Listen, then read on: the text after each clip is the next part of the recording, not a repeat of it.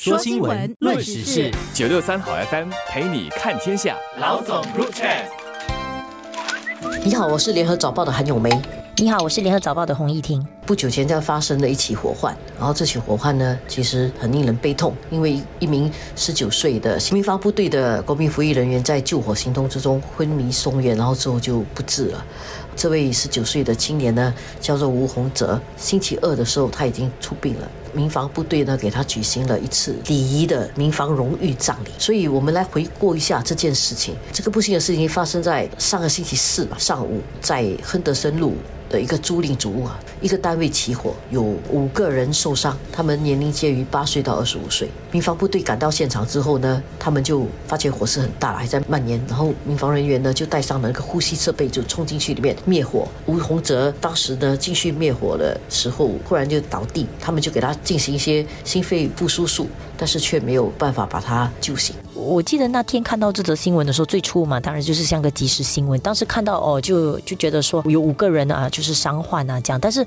呃，后来就看到说好像也不是很严重啦，因为就是呃，失火单位的人其实都还安然，但是就没有想到看到说有一名民防部队人员啊送院。当时看到的时候，没有特别觉得会是很严重的，因为毕竟火灾本身那个现场感觉上不是一个很严重的的情况。但是过后呢，就就发现说哦，这名呃消防人员施救了，所以这个情况也让大家会感觉到相当震惊了，因为在新加坡的历史上来讲，其实还没有发生。过消防员呃殉职这样的一个情况，然后这次呃可能会让大家更关注也更难过的，就是还不是一名正规的呃消防人员，是一名服役的消防人员，然后是很年轻的一个男子啦。年轻的吴洪泽中士，后来去世之后呢，他他们在他葬礼上已经追封他为一级上士了，所以吴洪泽是一个受人喜爱的一个年轻人呐。只有个姐姐跟他两个人在念书的时候啦，朋友们呢都觉得他是一个很很开朗，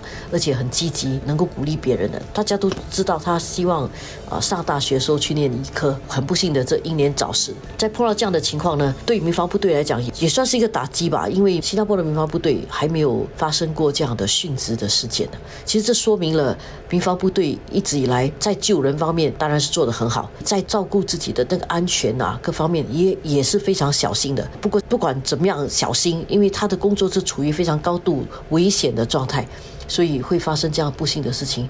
大家也感到非常痛心。但是这么一来呢，我们也通过这个事情，我们才知道民防部队其实这么多年来。做出的巨大贡献，而且在保护新加坡人的生命财产方面的努力啊，是默默的在做，我们都不知道。不幸的是，在发生事情后，我们其实在突然间发现这个部队的重要，而且这个部队人员的令人敬佩的地方。所以这几天啊下来，不管是在部队里面。还是民众会经过消防局的时候呢，会去献花啦，还有他的葬礼的时候呢，去示意啊等等，其实都说明了新加坡人是非常感激这个民防部队所做出的贡献。我觉得他们这个呃相当好的这个安全记录，其实也反映出这整个呃制服团体本身的一个训练有素了。显然的，就是整个训练的方式啊，跟那些应该做的那些程序啊等等的，我觉得都有一定的一些标准，然后他们也一直在遵守这样的标准，所以才会看到这么多年来。其实可能每年都有一千多起这样火患啊等等的的情况，但是呃他们的那个呃安全记录其实是做的一直都相当不错的。那么可能很多人呢也会忽略到，呃其实，在我们的这个国民服役的体系里面，其实还有民防这一个部分。很多人都知道啊，去军队啦，当然你就入伍啊，去军队啊，然后警察部队这个可能相对的也有蛮多人会知道，但是很多人忽略了，其实呃国民服役还有一块哦，其实就是民防部队的部分。然后其实是有每年是。是会有好一批人也是去民防部队那里服役的。然后每次我们讲说 BMT，大家对 Basic Military Training 这个很有概念，前面三个月的训练就叫 BMT。但是你可能很多人不知道的是，其实去民防部队的话，也有一个叫做 BRT，就是 Basic Rescue Training。这个 basic rescue training 啊，他们要经过这些怎么去救火，怎么去啊救人，因为他有 basic first aid 啊，就是基本的护理的这个训练，然后还有基本的救人的怎么 rescue 人家出来的，就是各种状态底下，其实我们生活中也会碰到的。如果我们看到一些什么车祸，然后如果有人困在车里面的话，去把人救出来的。就是民防部队的人员嘛，所以他这个 basic 的这个 rescue training 也是有的。当然还有就是那个灭火的训练啊，然后这些灭火的训练之后呢，在他的这个基本民防训练之后，他们就会分成不同的专业，就好像有些人是专门去做 fire and rescue，是专门去灭火的；有人专门去去学习救人的，跟着那个救护车的；还有一些是特别的拯救小组的。其实各方面民防部队的基本民防训练也分好多个层次，而这个吴洪泽他呢，应该就是属于这个 fire and rescue 这个专业的训练的。所以我们可以看得到，其实这个民防部队的这个体系里面啊，军队也有点相似啦，就是可能呃完成完了一些基本训练以后，其实你就会有一些专门的专业，然后你就会继续的在这个专业里面呃服完你剩剩余的这个兵役的时时间。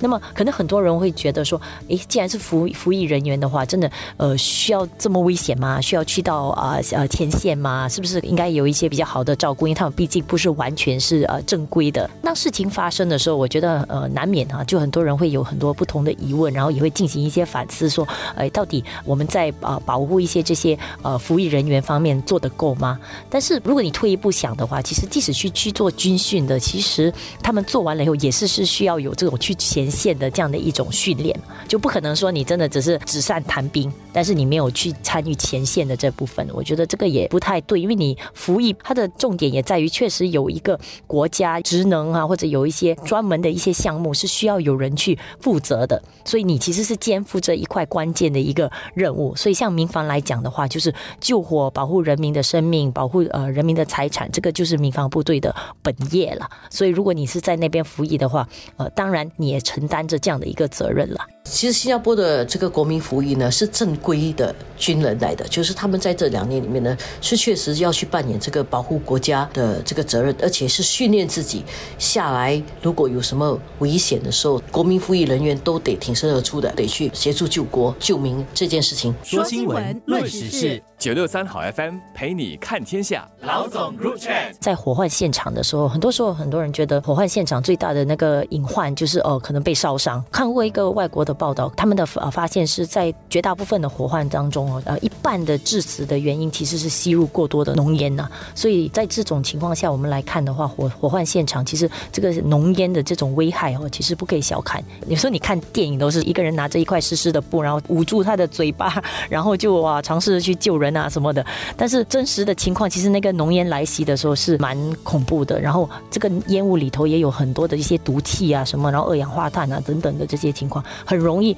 就会让一个人窒息的。所以在火患的时候，我一些基本的常识，通过这些火灾的事故，大家也要有一点认识跟呃提防了。其实我们在报道新闻的时候，很多时候因为火患而去世，都不是被烧死的，真的都是因为吸入浓烟。所以不管哪里发生火患，第一件事情呢是疏散，因为你可能觉得哦，那个火患发生在十楼，我住在六楼，没有这么严重，因为消防员来也来了。但是那个浓烟的问题，常常都是你看不到的，不是所有的浓烟都是黑色，有蛮多的烟，尤其是带毒气的话是。可能是无色的，它会不会无味？它可能也带一些味道，但是在这种时候，没有人知道是什么，因为你不知道烧的是什么。所以不管怎么说，遇到火患呢，第一要保护自己，是要疏散，你离开那个火患地点。但是如果是民防人员，那就没有办法。所以可见的这个民防的工作是非非常危险的。就算你看不到火啊，它有很多无形的对生命构成危害的威胁就在他身边。所以如果你家里啊有孩子或者是侄儿啦，或者邻居啦，他们是国民服役的消防员或者是国民服役任何一个制服团体，如果是民防人员的话，我们觉得最近的话去拍一下他们的肩膀，给他们也打气，因为在这段时间啊，折损了一个民防部队人员，对他们来讲的那个心理一定的压力的。但是如果他们能感受到新加坡人民大家都感激他们的努力，感谢他们的服务的话呢，他们应该会受到鼓舞了。所以真的是向我们的民防部队啊致敬了。